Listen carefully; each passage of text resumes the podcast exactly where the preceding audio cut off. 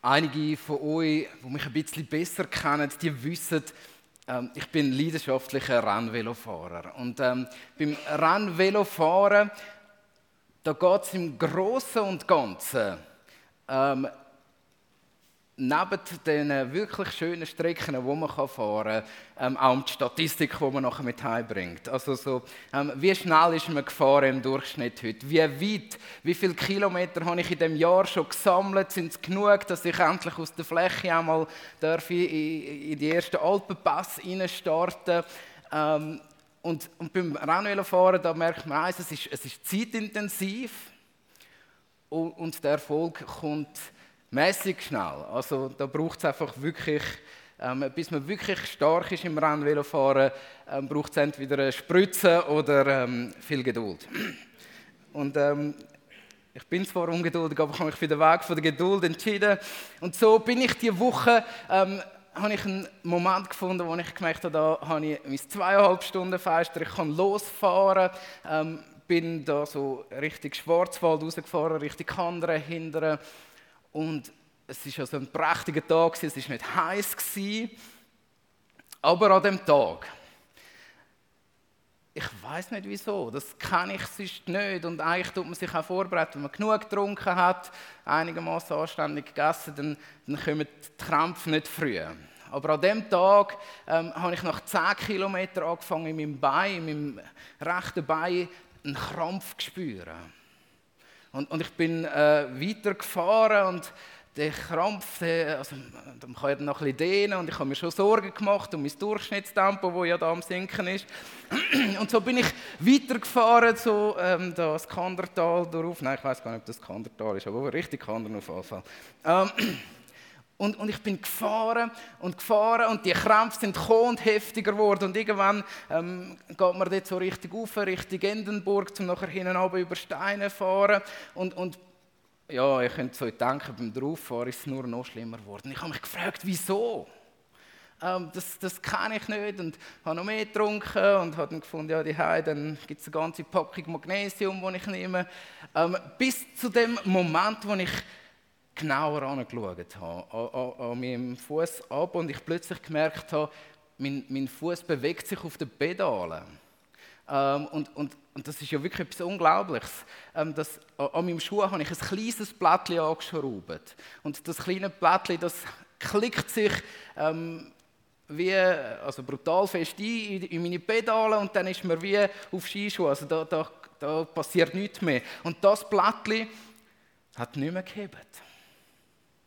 Und darum ist mein Fuß, also das sind wirklich Zentimeter, nicht in der richtigen Position gewesen. Und so hat das in mir Krämpfe verursacht. Und es ist gerade so kurz vor der Kuppe gewesen, bevor es einen runtergegangen ist. Und mit dem Rennvelo kommt man locker auf, auf, auf 70 Stundenkilometer. Ähm, und, und, und ich bin so froh gewesen, und ich das vor dieser Kuppe gemerkt. Wer weiß, was passiert wäre, wenn man nicht voll auf den Fuß ähm, sein, sein Gewicht geben kann.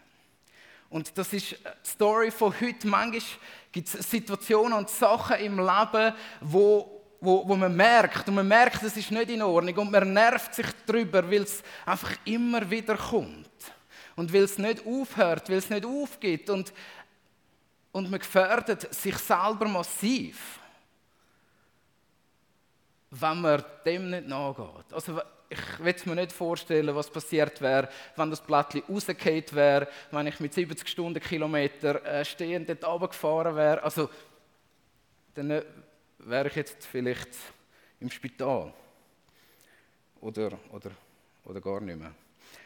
Und das sind die Geschichten, wo man, wo man merkt, da sind Vorbilder, wo, wo uns in dem Weg auch ein Stück vorausgegangen sind. Nicht nur Rollenbilder, die perfekt sind. Mich fasziniert es an der Bibel. Und, und Garlin hat das gesagt. Wir erzählen nicht einfach Geschichten vom Volk Israel. Und, und Gott und die Bibel, und das ist ja auch Geschichtsschreibung vom, äh, vom Volk Israel, also das ist ihre effektive Geschichtsschreibung, die orientiert sich nicht an den grossen politischen Ereignissen. Also ich finde das schon noch, also sie, sie leuchtet auf und, und wenn man ähm, so ein bisschen interessiert ist, dann findet man sie auch die großen politischen Ereignisse. Aber grundsätzlich erzählt uns die Bibel Stories von Personen. Und heute am Morgen steigen wir ein in die Story von David und, und, und jeder von uns kennt ja 100 Stories von David. Ähm, und heute Morgen möchte ich euch ein bisschen herausfordern, dass wir, obwohl Bibel sehr fokussiert ist auf den David, auch, ein und schauen, was ist denn wirklich passiert? Und wie hat es zu dem katastrophalen nicht Vorbild sein können vom David, wo wir dann hören. Und so möchte ich beten, dass Gott uns hilft auf dem Weg, dass wir können, ähm, etwas heute erkennen über uns selber in der Geschichte von David. Und großer Gott, du, du bist ein Gott, der mit uns unterwegs ist. Und du möchtest nicht, dass wir mit Sachen unterwegs sind in unserem Leben, wo, wo uns Krampf bereitet. Du willst nicht, dass, dass uns Sachen hindern in unserem Jetzt, innen, wo, wo aus unserer Vergangenheit sind. Und Gott, ich werde mir gerade in dem Moment so bewusst, wie, wie herausfordernd die Geschichten sind, die du mit uns schreibst. Wie herausfordernd die Geschichte ist, die du mit dem David geschrieben hast. Und ich möchte dich bitten, dass du heute Morgen redest zu uns. Danke, dürfen wir auf dich gerichtet sein und dürfen auf deine Stimme los am heutigen Tag. Amen. Viele von uns, und, und ich würde sogar behaupten, Leute, die noch nie eine Bibel in der Hand hatten, haben schon vom König David gehört. Ähm, in bekannten Liedern von unserer Zeit wird der David immer noch besungen. Als, also so zum Teil als ein romantischer König und zum Teil als ein, ein, ein, mächtiger König immer noch. Also es gibt wirklich Lieder, wo das noch drin steht oder drin vorkommt, wo, wo unsere Popkultur prägen. Ähm, wir lesen in der Zeitung, wenn irgendjemand Kleines gegen jemand Grosses kämpft, also jemand gegen eine Firma vorgeht, dann ist sofort der Vergleich von David zu Goliath. Und in uns innen, ähm, da kommen all die Geschichten von David, die wir vielleicht als Kind schon gehört haben. Und dann kommen natürlich, kennen wir, ähm, die meisten von uns natürlich auswendig, die etwa 80 Psalmen, die von David prägt sind. Und ich habe mir das auch überlegen, dass, dass, dass ich selber, bevor ich mich nicht sehr, sehr ausführlich mit der Geschichte von Israel beschäftigt habe, dass ich keine Ahnung hatte, wer der David wirklich war und, und in welcher Situation dass er zum Teil war. Und ich möchte so am Start, dass wir ein bisschen besser verstehen können, warum hat es so weit kommen können, warum ist es so schlimm gewesen, wo der David geendet hat, oder, oder, oder, oder äh, nicht geendet, aber wo der David ähm, wirklich auch schwierige und falsche Entscheidungen getroffen hat in seinem Leben. Wie hat es so weit kommen? Ähm, wir haben immer das Gefühl, der David, das ist ein, ein König gewesen, und wo das Königtum vom Saul übernommen hat, ähm, da hat er einen riesen Betrieb übernommen, das Land können regieren. Aber man vergisst manchmal, wo der Saul angefangen hat, König zu sein, hat es noch nie einen König vorher gegeben in Israel. Und, und eigentlich war er so ein, ein klassischer Bauernkönig. Gewesen. Also wo, wo der Saul in seinen ersten Krieg gezogen ist, da haben ihn die Leute, wissen ihr, wo gefunden? Auf dem Feld draussen am Pflügen. Also der Saul ähm, ist ein König gewesen, ähm, der hat ein, ein, ein Heer von 500 Mann wo er in den Krieg gezogen ist damit. Also ein, ein, ein, ein Staat, wo sich kein Schwein, Entschuldigung für den Begriff, aber es hat sich wirklich niemand interessiert dafür. Ähm, und, und, und, ähm, und, und man merkt, von dem Staat, oder wo eigentlich kein Staat war, ähm, gehen wir zum David über. Und ich mache gerade den extremen Bogen. Am Ende von David seiner Herrschaft, nach ähm, 40 Jahren Herrschaft von David, das ist etwa, etwa 70, nein nicht ganz, vielleicht etwa 60 Jahre später gewesen, als wo der, wo der Saul in den ersten Krieg gegangen ist, hat der David ähm, ein Milizheer von 1,3 Millionen Männern. Ähm, ein Beamtenstaat von mehreren Zehntausend Beamten, die für ihn geschafft haben, also von, von einem Familienclan, wo das Volk einigermaßen regiert hat, ist innerhalb von einer Generation, und das ist ganz wichtig, dass man das mal begreift, ähm, ist der Staat nicht nur örtlich gewachsen. Also Israel ist nie so groß gewesen, wie, also nie mehr so groß gewesen wie unter der Zeit von David. Er hat sogar die Vorgänger von den Assyrern unterjocht und die haben Steuern zahlen. Also die David-Story ist eine Story von unglaublichem Erfolg, unglaublich wie progressiv die Sache vorwärts gegangen ist. Also die Kurve ist steil bergauf gegangen. Der David hat praktisch jedes Ziel erreicht, das er hat wollte. Wenn er in den Krieg gezogen ist, ist er als siegreicher Feldherr zurückgekommen. Der David, ähm, man sagt in der heutigen Wirtschaft oder auch in der Politik, ähm, gibt es äh, die Redewendung too big to fail. Also wenn eine Firma zu gross und zu wichtig wird, könnte auch auf einige Firmen hier zu Basel treffen, dann sagt man, die Firmen, die sind too big to fail. Also sie sind zu gross, dass sie einen Fehler machen. Das heißt also, wenn sie sich vergönnen am, am Steuer, also am Staat, oder wenn sie sich vergönnen an Umweltsachen, wenn sie sich, das können sie sich leisten, weil sie sind zu wichtig für eine Gesellschaft, dass sie Wohlstand hat. Oder in der Politik ähm, können sich einige Präsidenten oder auch einige mächtige Leute sehr viel leisten, ohne dass sie dafür zur Rechenschaft gezogen werden. Und manchmal, wenn wir nur fokussiert sind auf den David seine Geschichte, wo ja uns die Bibel unglaublich intime Einblick gibt, dann vergessen wir, dass der David so zur ähm, zur Topzeit von seiner Herrschaft ähm, genau so ein Mann war. Er war too big to fail. Gewesen. Er war ähm, zu gross, gewesen, dass, dass irgendjemand hätte, müssen, äh, hätte ihn können kritisieren Und trotzdem erzählt uns die Bibel genau an dieser Stelle. Also ich muss euch vorstellen, ein Mann, der Macht hat über Tausende und Abertausende. Also David hat ein stehendes Heer schon am Anfang von seiner Herrschaft von 25'000 Soldaten gehabt. Die sind gerade gekommen, wenn er gerufen hat.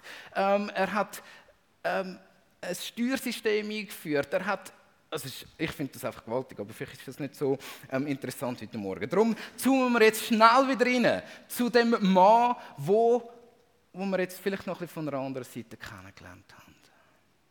Dem Mann, wo tausende Menschen leben, aber tausende auf sein Konto gehen. In einem Krieg wird uns berichtet, dass es über 45.000 Tote gegeben hat ähm, für die Feinde. Also das ist ein Mann, das ist nicht so, der David ist nicht ein Mann der mit den Wimpern gezuckt hat, wenn jetzt noch ein paar Tausend mehr dort gewesen wären. Weil er gewusst hat, das ist meine Aufgabe, das ist meine Rolle, die muss ich einnehmen als König und das muss ich verantworten. Dem Mann, dem gehen wir heute auf die Schliche und, und wir erzählen eine Geschichte aus seinem Leben, die ist ähm, vermutlich auch vielen bekannt. Aber es ist mir wichtig gewesen, dass ihr wisst, in was für einer Position der David war. Der David ist ähm, in dem Sinn irgendwann so mächtig gewesen, dass er seine Feldzüge nicht mehr selber angeführt hat. Und so hat er sein Heer ausgeschickt mit seinen Heerführer und er selber ist in der Stadt, in seinem Palast geblieben. In Jerusalem.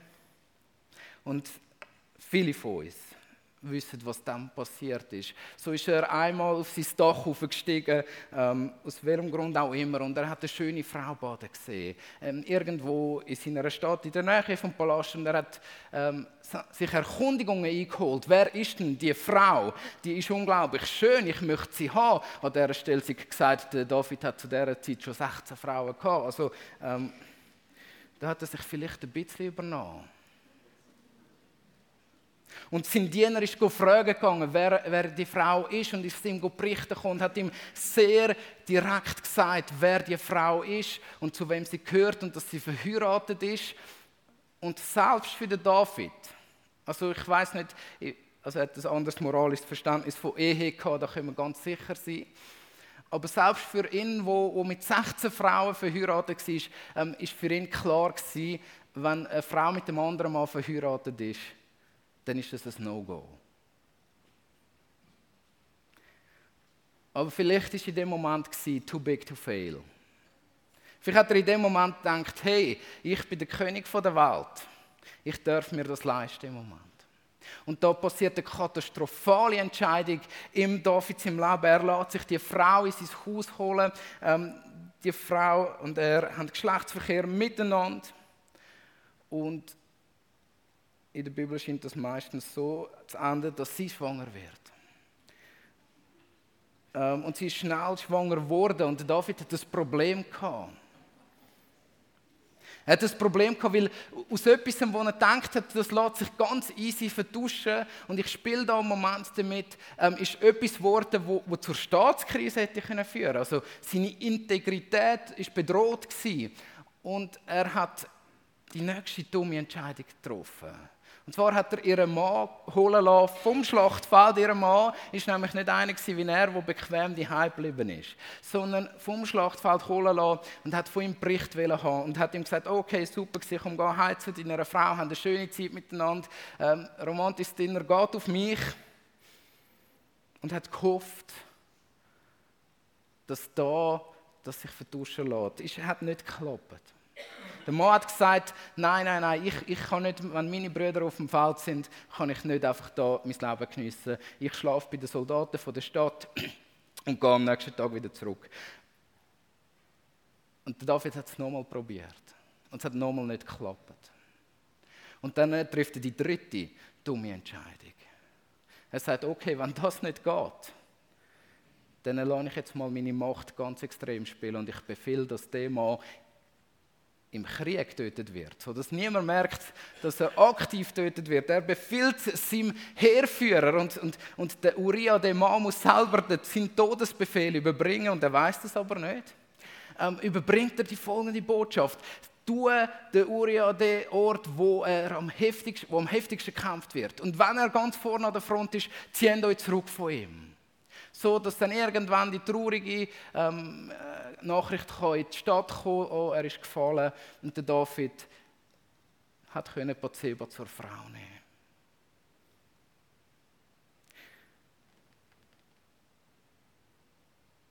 Und der David hat nicht gemerkt, dass er drei dumme Entscheidungen getroffen hat.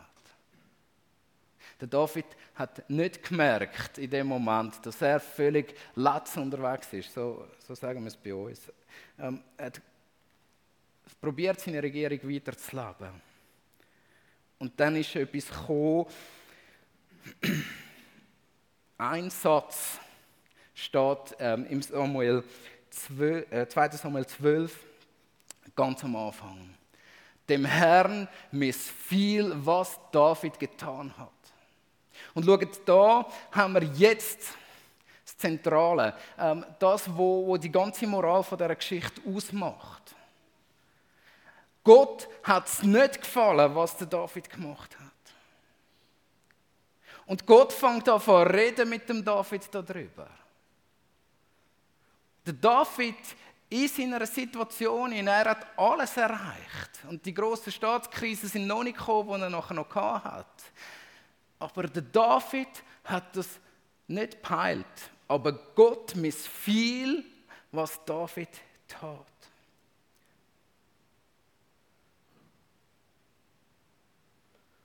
Und jetzt kommt die Geschichte, wo man merkt, vor Gott ist niemand too big to fail. Selbst wenn alle Leute im Palast von David, ja, die haben sich das doch logisch, also die Leute sind ja nicht dumm zu dieser Zeit, die haben doch das irgendwie gecheckt, dass da irgendwie Zufälle sind, die nicht ganz sauber sind. Und Gott schickt seinen Prophet vorbei. Und sein Prophet geht zum David und weil der David so ein großer König ist, geht er nicht zum David und sagt, du bist ein verkehrter Mann, sondern er erzählt ihm eine Story. Und er erzählt ihm die Story von dem reichen Mann, vom armen Mann. Und der reiche Mann ähm, hat ganz viele Schöfli und der, der arme Mann hat nur ein Schöfli. Und, und das ist eine herzzerrissende Geschichte, wie er das erzählt. Äh, der, der, arme Mann, der, der hat das Schöfli sogar zu sich ins Bett genommen, weil er es so gern hat und hat ihm Schöppeli gegeben. Und, und das ist sein Ein und Alles gewesen. Und dann hat der reiche Mann Besuch bekommen, ihm ist es schade gewesen, eines von seinen Schöfli zu nehmen. Und er hat dem armen Mann sein liebsten Weg genommen.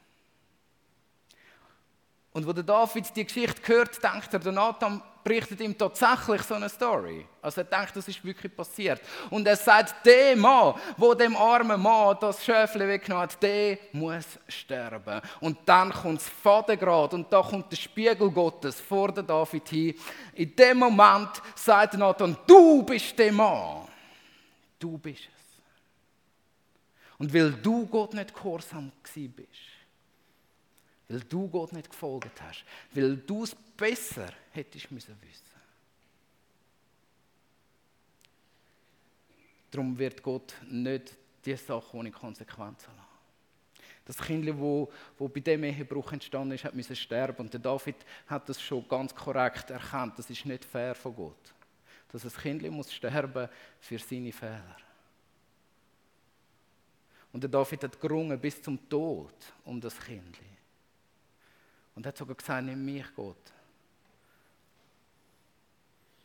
Und das Kind ist gestorben. Und um David ist plötzlich bewusst worden, dass er nicht too big to fail ist. Und da gibt Bibel uns ganz einen intimen äh, Einblick im David sein Innenleben und ich möchte euch gerne den Psalm 51 vorlesen. Vielleicht ein Psalm, den ihr schon einige Mal gehört habt, aber so aus dieser Perspektive. Psalm 51. Ein Psalm Davids, als der Prophet Nathan zu ihm kam und nachdem er zu Bathseba gegangen war. Sei mir gnädig, Gott nach deiner Güte. Nach dem Maß deines Erbarmens tilge meine Freveltaten, wasche mich rein von meiner Schuld und reinige mich von meiner Sünde. Denn meine Freveltaten kenne ich wohl. Und immer steht meine Sünde mir vor Augen. Und an dir allein habe ich gesündigt. Und ich habe getan, was dir missfällt. So bist du gerecht in deinem Spruch Rein stehst du da, wenn du richtest. Sieh, in Schuld bin ich geboren und in Sünde hat mich meine Mutter empfangen. Sieh, an Wahrheit hast du gefallen, tief im Verborgenen und im Geheimen tust du mir Weisheit kund. Entzündige mich mit Isop und ich werde rein sein. Wasche mich und ich werde weißer sein als Schnee. Lass mich Freude und Wonne hören. Frohlocken werden die Gebeine, die du zerschlagen hast. Verbirg dein Angesicht vor meinen Sünden und tilge mein Vergehen. Und dann der Vers so mit drin. Schaffe mir Gott ein reines Herz und gib mir einen neuen, beständigen Geist Verstoße mich nicht vor deinem Angesicht und deinen Heiligen Geist nimm nicht von mir. Bringe mir wieder die Freude deiner Hilfe und stärke mich mit einem willigen Geist. Die Abtrünnigen will ich deine Wege lehren und die Sünder kehren um zu dir. Rette mich vor Blutschuld, Gott. Du Gott meiner Rettung. So wird meine Zunge jubeln über deine Gerechtigkeit. Herr, tue meine Lippen auf und mein Mund wird deinen Ruhm verkünden. Denn an Schlachtopfern hast du keinen gefallen. Und wollte ich Brandopfer bringen, so willst du sie nicht. Das Opfer, das Gott gefällt, ist ein zerbrochener Geist. Ein zerbrochenes und zerschlagenes Herz willst du Gott. Tue Zion Gutes nach deinem Wohlgefallen. Baue die Mauern Jerusalems dann wirst du gefallen haben an rechten Opfern und an Brandopfern und an Ganzopfern. Dann wird man Stiere darbringen auf deinem Altar.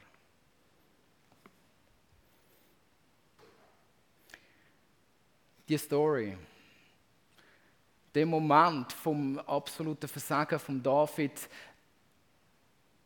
den lassen wir manchmal ganz ring. Und man könnte sagen, David, was kommt für dich darauf an, ob noch zwei Menschen mehr auf dein Konto gehen? Aber das ganz Entscheidende darin ist, dass er gegen Gott verstoßen hat, in dem Moment. Und ich fühle mich überführt bei dieser Geschichte, wo der Prophet zum David kommt und ihm die Geschichte erzählt, wie leicht am David über die Lippen geht. Der Mann muss sterben. Ich fühle mich überführt und ich nehme an, es geht einzelnen von euch auch so. Wenn es um, um Themen geht, die in unserer Vergangenheit so katastrophal schiefgelaufen sind, vergessen wir manchmal, verdrängen wir manchmal. Aber wenn wir es bei anderen sehen, also mir geht es so, manchmal denke ich, wie kannst du als Christ so unversöhnt leben mit dir und den Menschen rund um dich herum? Wie kannst du den Schmerz, der in deinem Leben ist, so, so leichtfertig nehmen? Und ich sehe doch, dass, dass fast jede Entscheidung von dir aufgrund von dem Schmerz prägt ist. Und ich werde dann als Mensch, und ja, da nehme ich mich an erster Stelle sehr urteilen, und ich sage, ich, ich sage es meistens Gott. Und, und dann sage ich Gott, wie, wie kann dein Kind sein und so unversöhnt leben?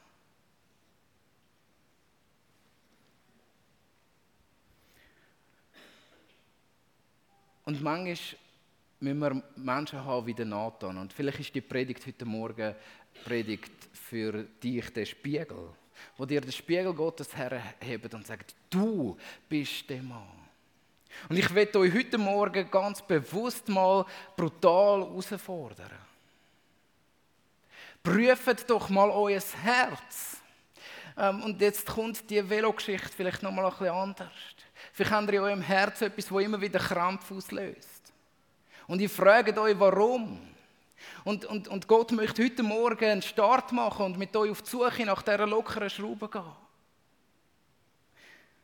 Die Bibel ist völlig und anstrengend klar, dass Vergebung nicht eine Option ist, wenn man dann ein genug reifer Christ ist sondern dass Vergebung, ähm, also auch Versöhnung ähm, in, in deinem eigenen Leben ein Weg ist, wo zwungenermaßen du solltest gehen, wenn du Gott in irgendeiner Art respektierst.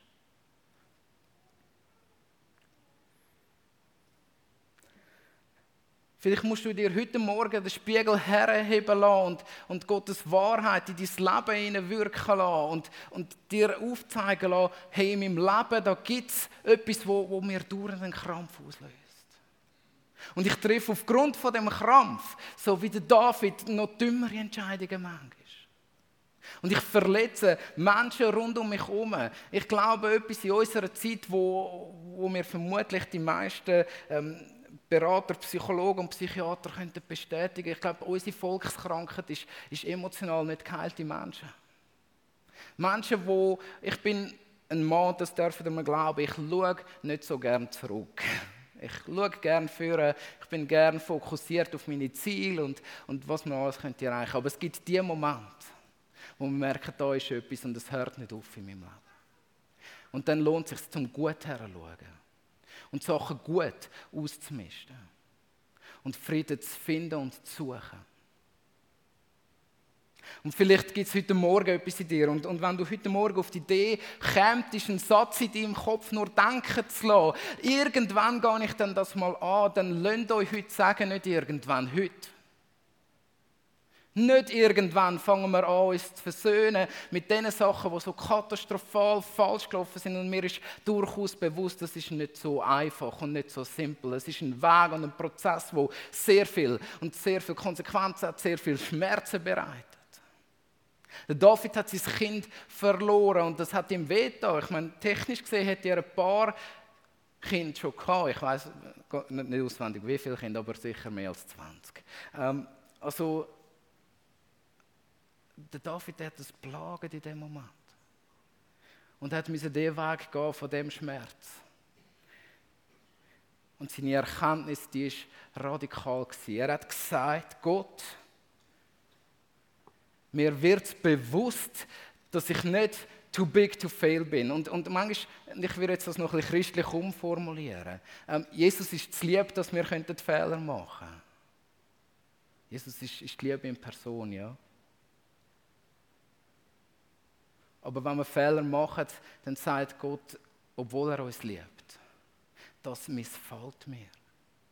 Das ist nicht die Idee, die ich für dein Leben gedacht habe. Und vielleicht kommt heute Morgen die Erkenntnis in dein Leben, dass, dass ihr merkt, ich trage etwas in mir, wo, wo mich nicht die Idee, die Gott für mein Leben gehabt hat, erleben lässt. Und ihr sagt wieder David, ich brauche deine Gnade, großer Gott. Ich merke, da ist etwas, wo, zwischen dir und mir nicht mehr stimmt. Ich habe mich entfernt von dem, was du gesagt hast, dass gut ist für mein Leben. Und ich habe Sachen gemacht, die nicht in Ordnung sind. Bring die Sache vor Gott heute Morgen. Und dann sagt der David, der gewaltige Satz. Und, und mir ist erst diese Woche aufgefallen, ähm, dass Jesus den Satz auch wieder braucht. Ein bisschen anders. Der David sagt, schaffe mir ein reines Herz und verstoße mich nicht vor deinem Angesicht. Der David hat gewusst, wenn ich mit dem, ich tue es wieder sagen, von, von, das hilft manchmal, mit dem lockeren Schrübli weiter unterwegs bin, dann ist meine Beziehung zu dir, Gott, massiv gestört. Und das bedeutet, dass ich nicht vor dich kommen kann, weil unsere Beziehung gestört ist. Und Jesus sagt in Matthäus 5, Vers 8, die gewaltig glückselig preist. Er sagt, glückselig sind die, die ein reines Herz haben. Will, und jetzt kommt's, weil das sind die Leute, wo Gott werden sehen.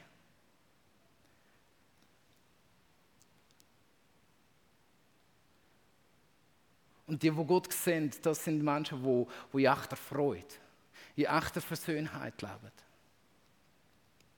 Wenn der David bittet, schaffe mir ein reines Herz, gib mir einen neuen, beständigen Geist, dann betet er das in Gewissheit, dass Gott ihm das geben wird. Und so feiern wir Abendmahl heute Morgen.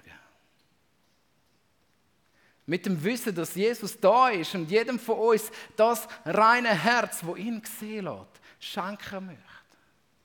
Und vielleicht gibt es in deinem Leben heute Morgen Sachen, wo er sagt, das ist immer noch nicht in Ordnung und heute gehe ich es an. Dann fordere ich euch einfach massiv daraus raus, auf dazu. Und das sage ich nicht als ein Mann, wo, wo, wo alles aufgeschafft hat, was, was so katastrophal falsch gelaufen ist in meinem Leben.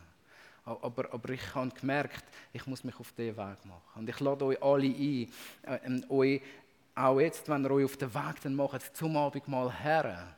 Zu dem Moment, wo Gott euer Herz möchte erneuern und reinmachen. Und, und das ist für jeden, weil Jesus das gemacht hat für uns, ist jedem wieder die Möglichkeit offen, zum, zu Gott gehen und zu sagen, Gott, bist mir gnädig, ich brauche deine Gnade heute Morgen.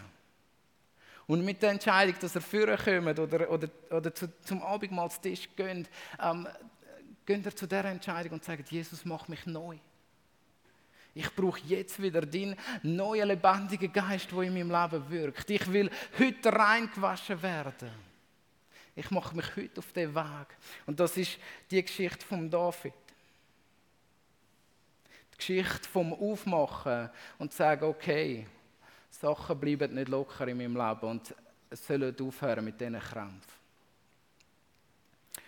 Und ich möchte euch so einladen, dass, er, dass wir heute Morgen das Abendmahl feiern miteinander.